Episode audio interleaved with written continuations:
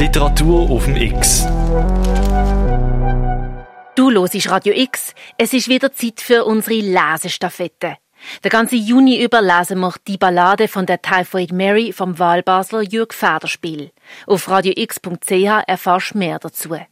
Jetzt ist das Kapitel 5 angesagt von der Typhoid Mary. Viel Vergnügen!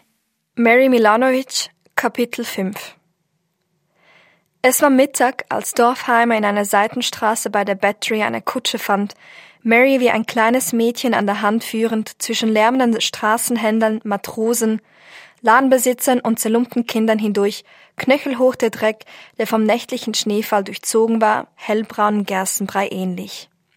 Im Hafen wurden Geschäfte gemacht, meist Gaunereien, versteht sich. Familienväter, die endlich mit den Angehörigen die groteske Oper verlassen durften und Unterkünfte suchten, wurden in Kneipen von freundlichen Wirten unter Alkohol gesetzt und ausgeraubt. Andere ließen sich Land verkaufen, das noch nie jemand gesehen hatte, ausgenommen die Indianer. Die Gaunerei, durch den Bürgerkrieg ein paar Jahre unter Kontrolle gehalten, breitete sich wieder pestilentialisch aus. Der Wind vom Meer trieb stinkende Schwefelwolken von den neu eingelaufenen Schiffen, die man zu reinigen und desinfizieren versuchte, in den unteren Stadtteil. Der Krieg, der den Süden verheert hatte, verwandelte die New Yorker Häfen in ein Gebirge von Wahn und dahinter erhob sich ein Wald von Schiffsmasten, die schon wenige Jahre später durch die Schlote der Dampfschiffe abgelöst werden sollten. Maria saß mit versteinertem Gesicht neben Dorfheimer. In späteren Träumen tauchten die Menschen in den Straßen wieder in ihr auf. Ziehengesichter, Schafsgesichter, Hundegesichter, Froschgesichter, Schlangengesichter, Schweinegesichter, wie fantasielos unsere Augen werden, wenn wir der Kindheit entwachsen sind. New York ist die älteste Stadt der Welt. An der East Side, in der Gegend der heutigen 26. Straße, ließ Dorfheimer den Kutscher anhalten, drückte ihm ein paar Münzen in die Hand. Maria war eingeschlafen. Mit geflüsterten Worten und streichelnden Bewegungen über die Augenlider versuchte er das Kind zu wecken. Der Kutscher sah ihm über die Schulter hin ungeduldig zu, schnalzte mit der Zunge und unterdrückte einen Fluch. Dorfheimer umfasste mit der Beuge des rechten Armes Marias Genick bemüht, den Kopf richtig zu betten.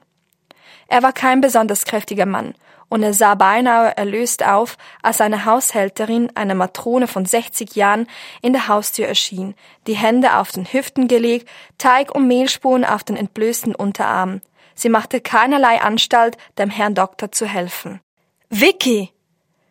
Vicky gehorchte zögernd, doch schließlich nahm sie ihm das Kind wie eine Puppe aus den Armen, betrachtete fast mit Widerwillen dessen Gesicht und trug es ins Haus.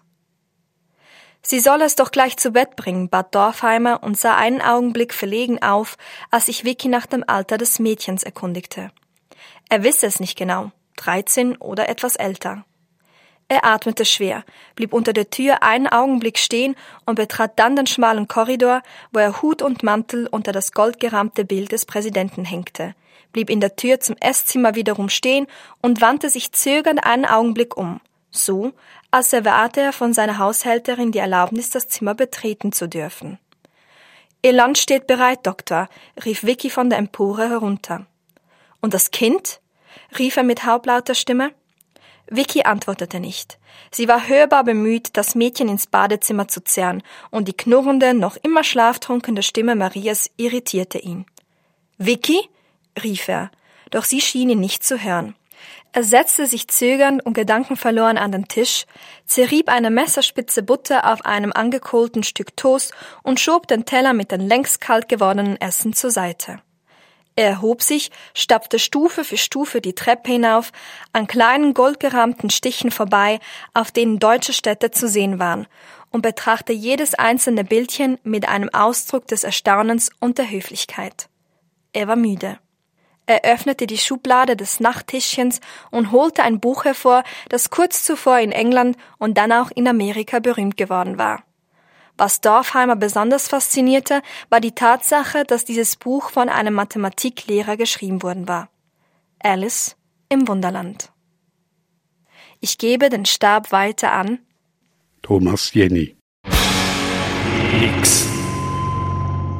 Für alle Neugierigen, es gibt weitere Infos und alle Podcasts zum Abladen auf unserer Website radiox.ch. Mit der freundlichen Unterstützung von der Christoph Merian Stiftung.